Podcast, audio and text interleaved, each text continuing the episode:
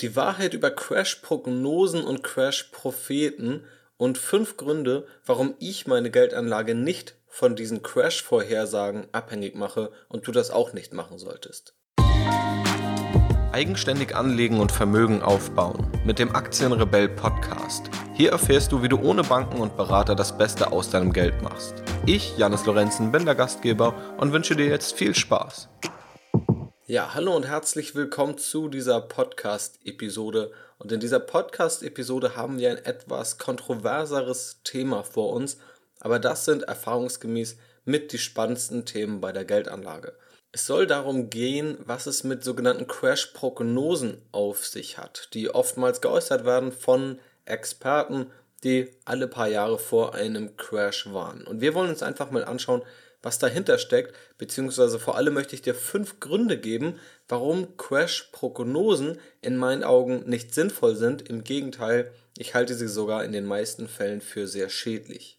In der letzten Podcast-Episode haben wir ja bereits über Börsencrashs generell gesprochen. Wir haben uns also mal die Historie angeschaut, wir haben uns angeschaut, wie verschiedene Crashs entstanden sind, wie lang diese waren, wie stark die Kurse dort gefallen sind und das Ganze einfach mal objektiv betrachtet. Hier gehen wir nun also einen Schritt weiter und fragen uns gewissermaßen, können wir einen Crash vorhersehen oder wenn wir das nicht können, können es Experten? Können wir von den Crash-Warnungen von Experten profitieren oder eher nicht? Denn wenn du in die Medien schaust, dann wirst du immer merken, dass mehr über Crashs und mehr über Risiken gesprochen wird als über Chancen. Es gibt also immer mehr Skeptiker, als es Optimisten gibt. Und das ist ja grundsätzlich auch erst einmal völlig in Ordnung nur wir sollten das im Hinterkopf behalten, wenn wir über Crash-Prognosen sprechen. Auch wenn man sich mal die Wirtschaftsliteratur anschaut, die über die letzten Jahrzehnte veröffentlicht wurde, die beispielsweise auch von Deutschlands wirtschaftlichem Niedergang handelt, der seit Jahrzehnten immer wieder beschworen wird, dann wirst du feststellen, dass diese Art der Literatur die Literatur überwiegt, bei der einfach von einer positiven wirtschaftlichen Zukunft gesprochen wird. Also auf zehn Bücher, die sagen, das Wirtschaftssystem geht zugrunde, Deutschland geht zugrunde und ähnliches, kommt womöglich ein Buch, das sagt, hey, vielleicht ist alles doch gar nicht so schlecht, wie alle es immer behaupten.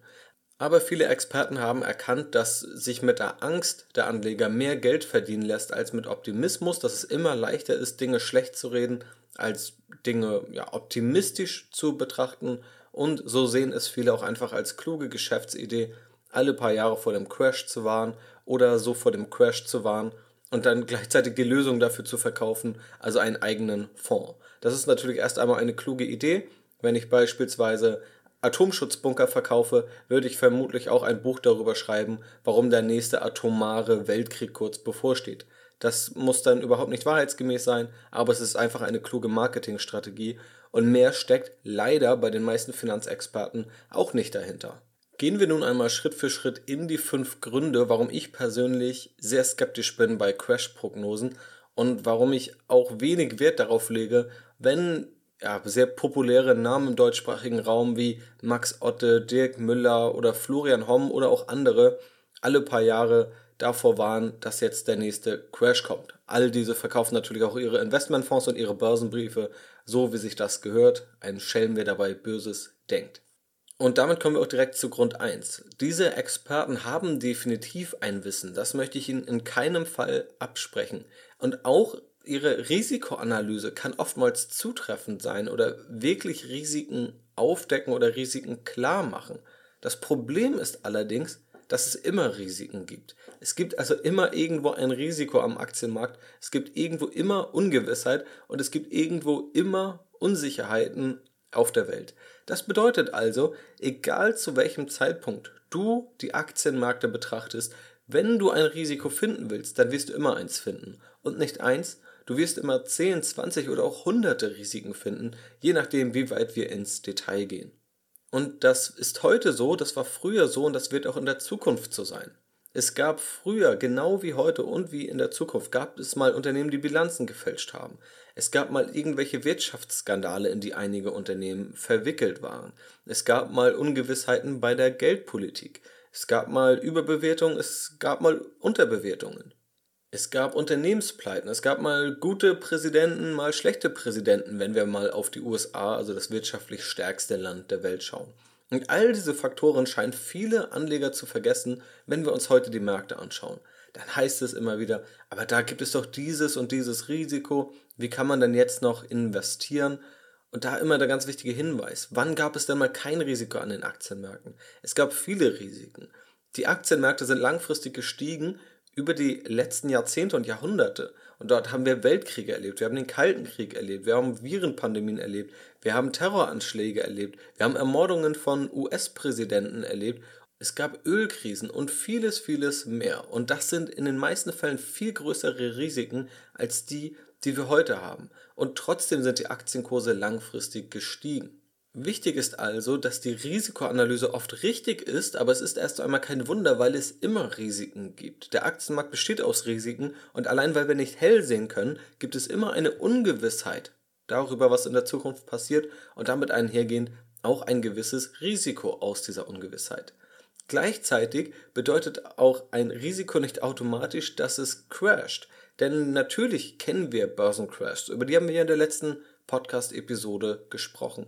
Aber es gab tausende Risiken, die ebenfalls an den Aktienmärkten waren, wo jedes Mal wieder irgendwelche Crash-Propheten und Experten gewarnt haben. Und es ist ja auch in Ordnung, davor zu warnen. Die Schlussfolgerung daraus, dass man gar nicht investieren sollte, wenn es Risiken gibt, ist aber die falsche. Wir haben schon tausende dieser Risiken überlebt, ohne dass wir diese heute noch im Kopf haben oder dass wir diese überhaupt gemerkt hätten. Es gibt also immer Risiken und über 90% der Risiken führen aber nicht dazu, dass die Kurse crashen oder es generell zu einem Crash kommt. Genauso kann man natürlich im Rückspiegel bei jedem Crash rational analysieren, woran es lag und dann im Nachhinein sagen, ach, das war ja alles total vorhersehbar. Das ist auch in der Psychologie als Rückschaufehler bekannt, dass man immer im Nachhinein sagt, alles war vorhersehbar. Es war ja völlig klar, dass Amazon so groß wird, dass Apple mal das wertvollste Unternehmen der Welt wird. Das war ja alles völlig vorhersehbar. Oder es war völlig vorhersehbar, dass es 2008 gecrashed hat oder dass es 2002 gecrashed hat. Aber in der Situation war das alles nicht so vorhersehbar, wie man es heute gerne hinstellen möchte. Und wenn wir das Beispiel der Finanzkrise nehmen, auch dort hätte es ja gar nicht zwangsweise zu einem Crash kommen müssen. Nehmen wir einfach mal an, es wäre alles passiert, also alle Risiken, die auch aufgetreten sind, wären genauso vorhanden gewesen, aber die Staaten hätten sich sofort beim ersten Anzeichen dieser Krise zusammengeschlossen und alle faulen Kredite aufgekauft oder von mir aus auch die Zentralbanken. Lehman Brothers, die große US-amerikanische Bank, die pleite gegangen ist, hätten diese Staaten oder auch die Zentralbanken sofort aufgefangen mit irrsinnig teuren Rettungspaketen. Unabhängig davon, ob das richtig gewesen wäre oder nicht, wäre es dann höchstwahrscheinlich nicht zu einem solchen Crash gekommen, wie wir ihn erlebt hätten. Also auch wenn man dieses Risiko vor der Finanzkrise identifiziert hätte, hätte das noch nicht bedeutet, dass es auch zu dem Crash gekommen wäre, den wir heute erlebt haben. Also Risiken gibt es immer und nur weil es ein Risiko gibt, heißt es noch lange nicht, dass es auch zu einem Crash kommt. Und das ist eines der größten Probleme dieser Crash-Propheten und dieser Crash-Prognosen. Und damit kommen wir auch zu Grund Nummer zwei, warum ich selbst keinen Wert auf Crash-Prognosen lege, beziehungsweise warum ich diese sehr kritisch sehe. Und das ist, dass bei den Crash-Propheten einfach keine Erfolgsbilanz angeschaut wird. Es gibt also wirklich Experten, die jedes Jahr oder alle zwei Jahre vor einem Crash warnen. Unabhängig davon, ob er eintritt oder nicht, dann wird wieder gewarnt, es wird wieder gewarnt. Und nach zehn Prognosen trifft irgendeine Prognose allein zufallsbedingt mal zu und tada, jemand wird als Crash-Prophet in den Medien hofiert und die Medien nehmen das natürlich gerne. Natürlich gibt es auch unterschiedliche Portale, einige, die dort mehr auf Qualität achten und andere, die weniger auf Qualität achten. Die nehmen dann aber gerne diese Crash-Propheten, unabhängig davon, ob sie etwas Sinnvolles sagen oder nicht. Lieben sie es einfach, provokante Thesen auf die Titelseite drucken zu können und sie wissen, die Leute kaufen es. Und die Leute kaufen es nun mal eher, wenn jemand sagt, das Finanzsystem kollabiert in den nächsten Monaten, als wenn jemand sagt, der deutschen Wirtschaft wird es die nächsten Monate gut gehen. Das ist einfach ein meilenweiter Unterschied und die Medien wissen das genauso wie diese Experten, die sich dort ja möglichst gut verkaufen wollen, unabhängig von ihrer Erfolgsbilanz, die oft sehr ernüchternd ist. Ich selbst durfte auch einmal schon vor ein paar Jahren die Erfahrung mit diesen Bereichen der Medien machen, die nicht aus dem Finanzbereich kommen. Dort wurde ich von einem der größten Radiosender Deutschlands angefragt für ein Gespräch und ich sollte die Rolle einnehmen eines Aktionärs, also eines Anlegers, der der Meinung ist, dass jeder an der Börse entspannt und schnell reich werden kann und alle, die arbeiten gehen, seien total dämlich.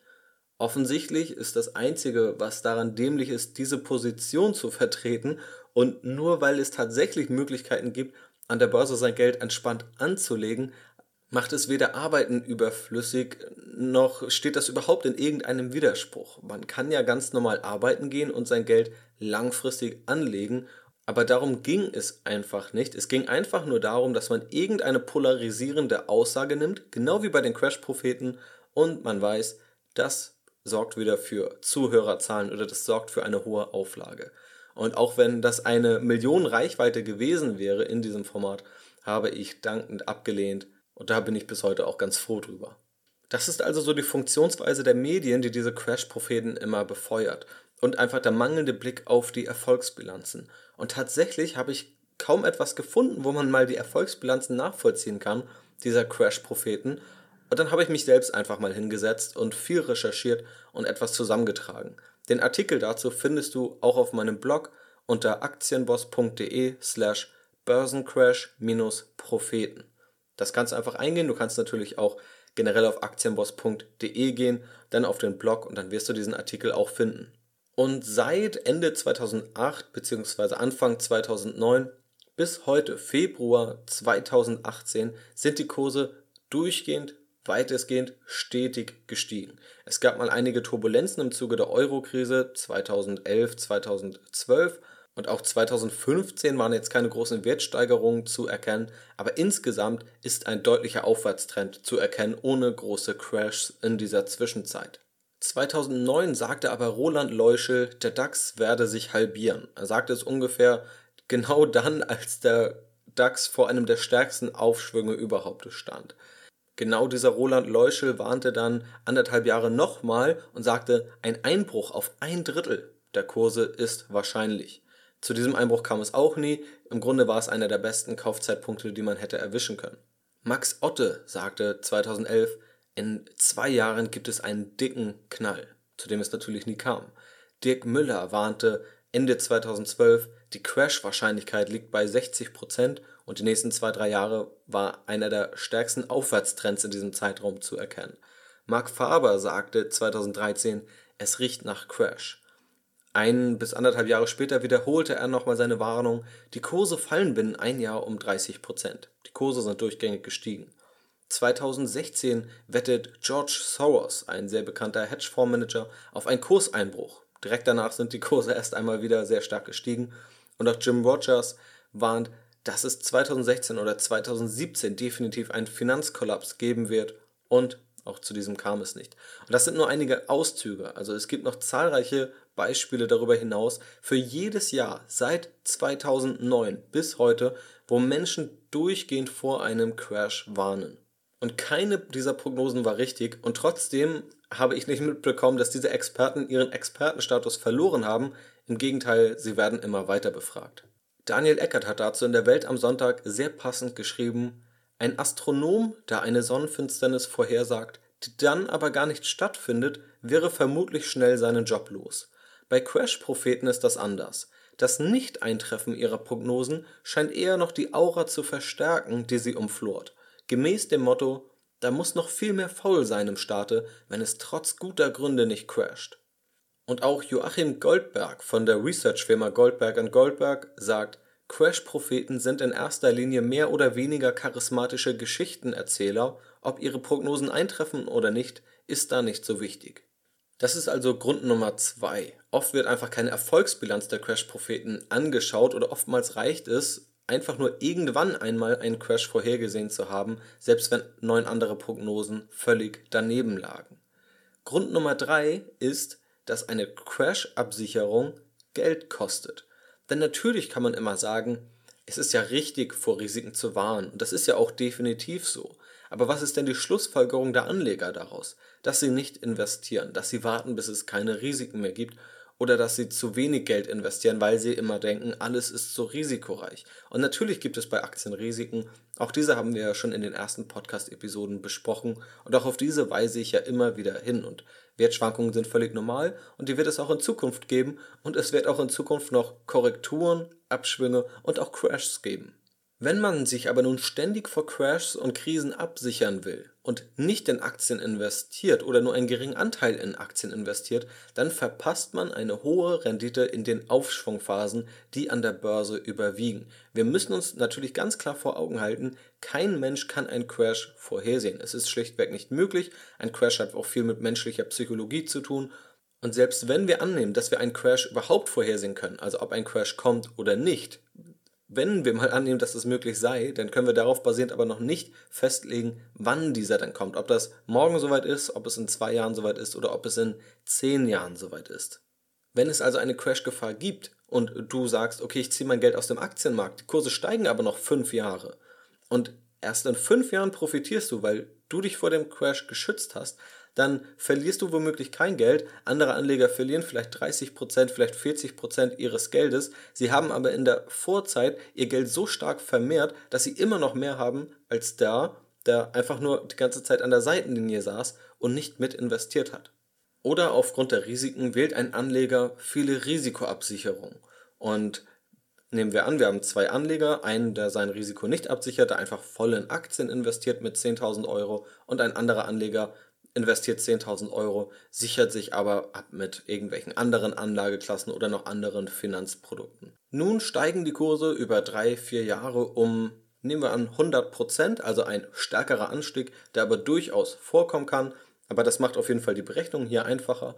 Dann hat der voll in Aktien investierte Anleger ein Vermögen von 20.000 Euro der Anleger, der sich abgesichert hat oder der womöglich in einen Fonds von irgendeinem Crash-Propheten investiert hat, der wird in diesem Aufschwung deutlich weniger davon mitgenommen haben. Vielleicht eine Rendite von 30 Prozent. Er hat also nun 13.000 Euro.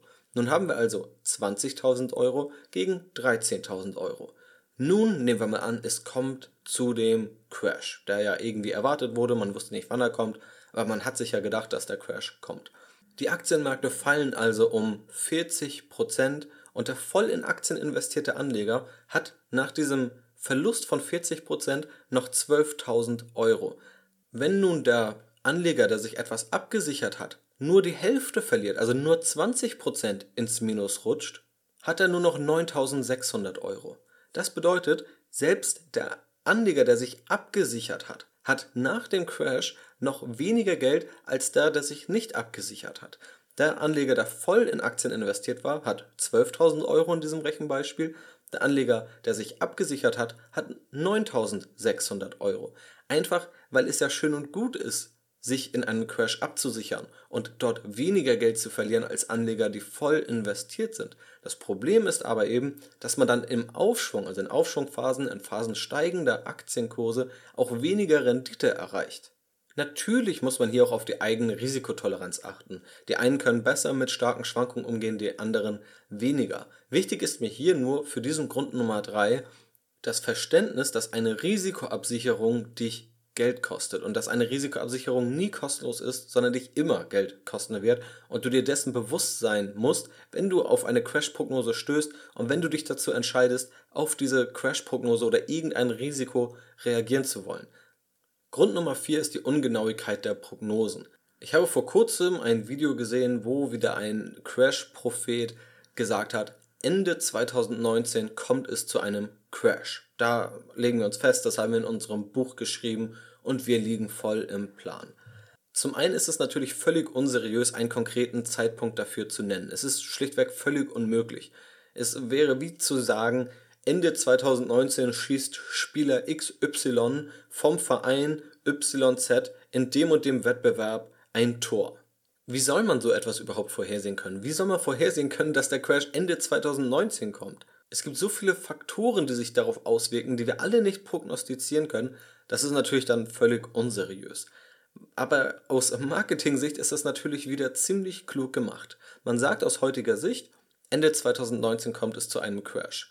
Sollte es irgendwann vorher, also heute oder morgen zu einem Crash kommen, dann wird der Crash-Prophet natürlich sagen, Mensch, wir haben es vorhergesehen, aber dass es so schnell geht, das hat selbst uns erschüttert. Aber unsere Analyse war ja völlig richtig. Dass es einen Crash gibt, haben wir gesagt und wir haben Recht behalten. Das bedeutet, wenn der Crash einfach zwei Jahre vorher eintritt, ein Jahr vorher, egal was, es wird als Sieg gewertet. Und wenn der Crash nicht 2019 eintritt, sondern erst 2020 oder 2021, dann wird man sagen, naja, das liegt aber daran, dass die Märkte ja manipuliert wurden und da haben wieder die Zentralbanken rumgetrickst und die Anleger waren einfach zu blöd, das zu erkennen. Und wie gesagt, dann kommt es 2021 zu einem Crash und dann wird es aber wieder als Sieg gewertet, weil es dann wieder heißt, wir haben den Crash ja vorhergesehen und ohne diese Manipulation wäre es auch Ende 2019 soweit gewesen. Also egal was passiert, man dreht sich alles immer so, dass die eigene Prognose bestätigt wird. Und das macht natürlich absolut keinen Sinn und ist eben auch ein großes Problem. Diese Experten geben diese Schätzung ab und uninformierte Anleger glauben das oder ja, glauben einfach, dass diese Experten unabhängig von ihren nicht vorhandenen Erfolgsbilanzen damit recht haben. Aber wenn wir erst einmal verstehen, dass wir keinen Crash der Welt vor allem nicht auf den Tag genau oder den Monat genau oder das Jahr genau vorhersagen können. Ja, das ist einfach völlig unmöglich, selbst wenn wir einen Crash als solchen im Voraus identifizieren können, was auch schon enorm schwierig ist. Dann wird klar, dass diese Crash-Prognosen kaum einen Mehrwert haben können denn wenn wir nicht wissen, wann ein Crash kommt, sondern nur, dass er kommt, dann können wir uns ja absichern. Das ist ja schön und gut. Aber wie lange wollen wir uns denn absichern? Ein Jahr, fünf Jahre, vielleicht auch zehn Jahre? Absicherung kostet Geld und diese Crash-Prognosen sind in den allermeisten Fällen sogar sehr stark verzahrt. Sie liegen sehr oft daneben und sie sind meistens einfach nur Marketing.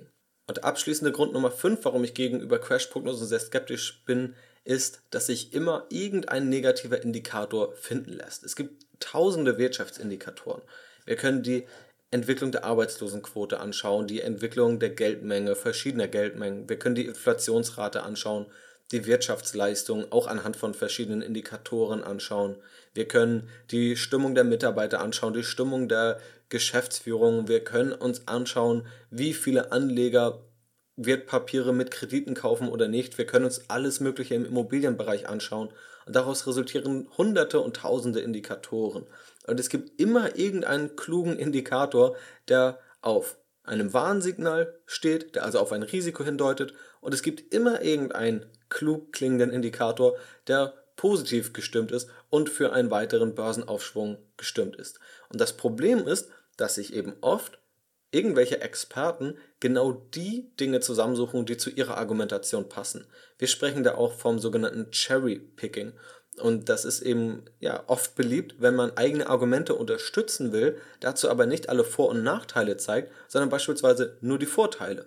Wenn ich jetzt also eine Prognose abgeben möchte, dass die Märkte weiter steigen, dann erwähne ich nur die 10 Indikatoren, die ein positives Signal aussenden und lasse die anderen außen vor.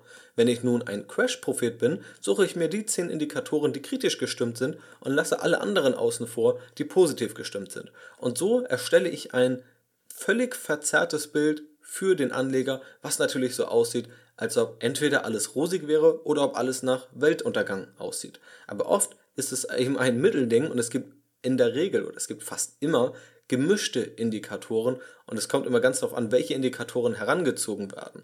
Und viele Indikatoren werden herangezogen, obwohl sie noch nie bewiesen haben, dass sie irgendeine Auskunft darüber geben, ob es zu einem Crash kommt oder nicht, wie hoch die Aktienrenditen basierend auf diesem Indikator sind oder nicht. Trotzdem werden diese immer wieder herangezogen, was aber nichts mit fundierten Anlageentscheidungen zu tun hat.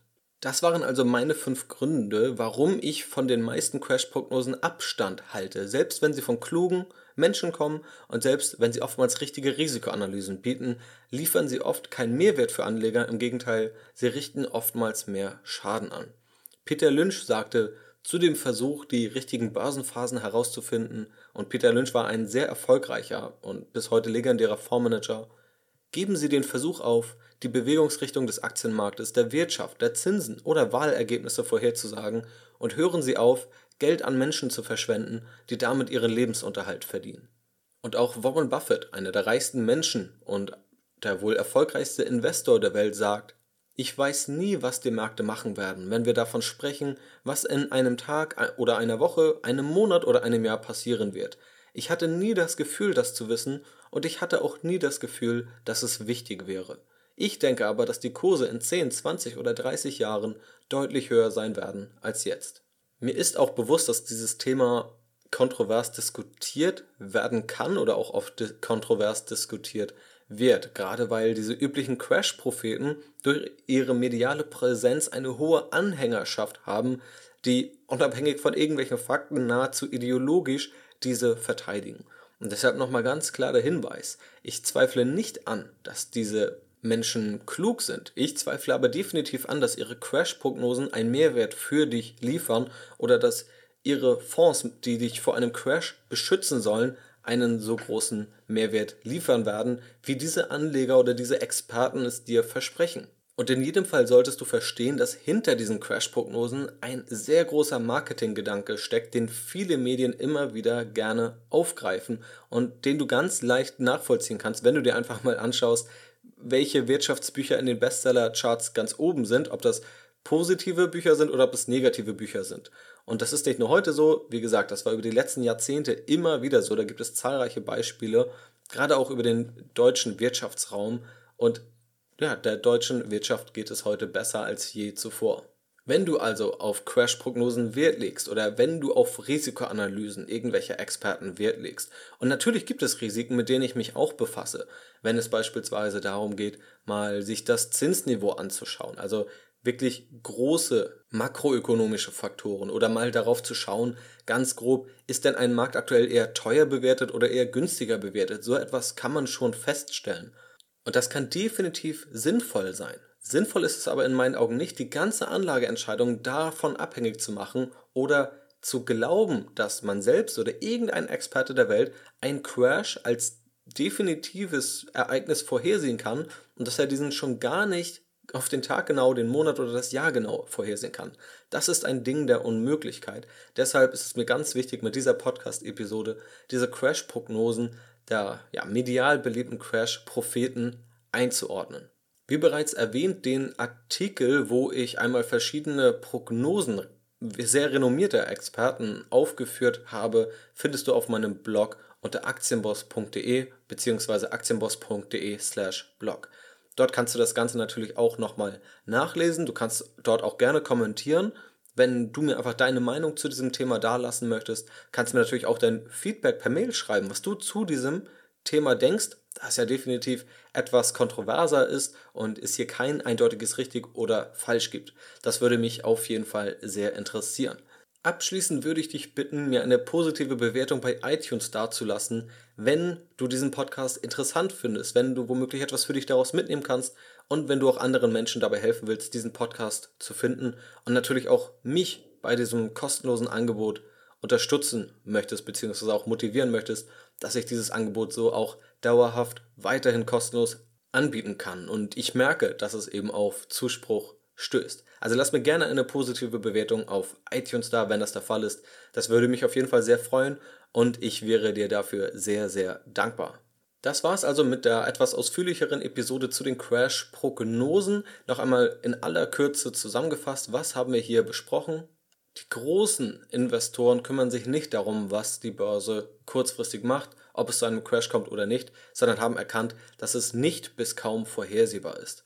Grund Nummer eins, warum ich persönlich keinen Wert auf Crash-Prognosen lege, ist, dass die Risikoanalyse zwar oft zutreffend ist, es aber immer Risiken gibt und es nicht vorhersehbar ist, ob ein gewisses Risiko so groß wird, dass es zu einem Crash wird oder nicht, auch weil wir die Entscheidungen anderer Beteiligten, wie Unternehmen, wie Staaten, wie Zentralbanken nicht abschätzen können. Und auch diese, ja, gehören nun mal dazu, wenn es um eine Crash-Prognose geht. Es gibt immer Risiken am Aktienmarkt und Risiken sind völlig normal. Grund Nummer zwei, es wird oft einfach keine Erfolgsbilanz der Crash-Propheten angeschaut und diese ist meistens ziemlich ernüchternd. Und auch viele Auswertungen zeigen, dass es keinen Menschen gibt, der es geschafft hat, kontinuierlich Crashs vorherzusehen. Grund Nummer drei, eine Crash-Absicherung kostet Geld und weil es an der Börse überwiegend Aufschwünge gibt, weil die Kurse die meiste Zeit steigen, verlieren eben die meisten Anleger, die dauerhaft auf Crash-Absicherung setzen, Geld. Grund Nummer vier, Prognosen auf den Monat oder das Jahr genau sind absolut unseriös und können gar nicht zutreffen. Auch wenn die Menschen, die diese Prognosen tätigen, dann im Nachhinein immer alles so drehen, als ja, wäre es ein Erfolg, als wäre die Prognose genauso aufgegangen. Oder es kann natürlich zufallsbedingt einfach mal so sein, dass ein Crash wirklich in diesen Zeitraum fällt. Und dann werden wir uns natürlich wieder 10, 20 Jahre mit einem angeblichen Börsencrash-Propheten herumschlagen müssen. Grund Nummer 5, es gibt tausende Indikatoren an der Börse und man kann sich immer die Indikatoren aussuchen, die die eigene Meinung bestätigen. Das ist aber kein repräsentatives, sondern ein sehr verzerrtes Bild. Und dessen solltest du dir immer bewusst sein. Es gibt immer Indikatoren, die das eine behaupten und andere Indikatoren, die etwas anderes behaupten. Also das war es nun abschließend zum Thema Crash-Prognosen und Crash-Propheten. Abschließend bleibt mir noch zu sagen, dass du natürlich durchaus skeptisch sein darfst und auch skeptisch sein sollst, dass du auch Dinge kritisch hinterfragen darfst, aber genauso kritisch, wie wir vielleicht die Aktienmärkte hinterfragen, dürfen wir auch gerne die Crash-Prognosen einiger selbsternannter Experten hinterfragen und sollten vorsichtig sein, wenn wir unsere Geldanlage wirklich auf ihren Ratschlägen aufbauen. In diesem Sinne bedanke ich mich bei dir fürs Zuhören. Freut mich sehr, dass du bis hierhin dran geblieben bist und ich freue mich, dich dann in der nächsten Podcast-Episode wieder begrüßen zu dürfen. Mach's gut, bleib rational und bis dann.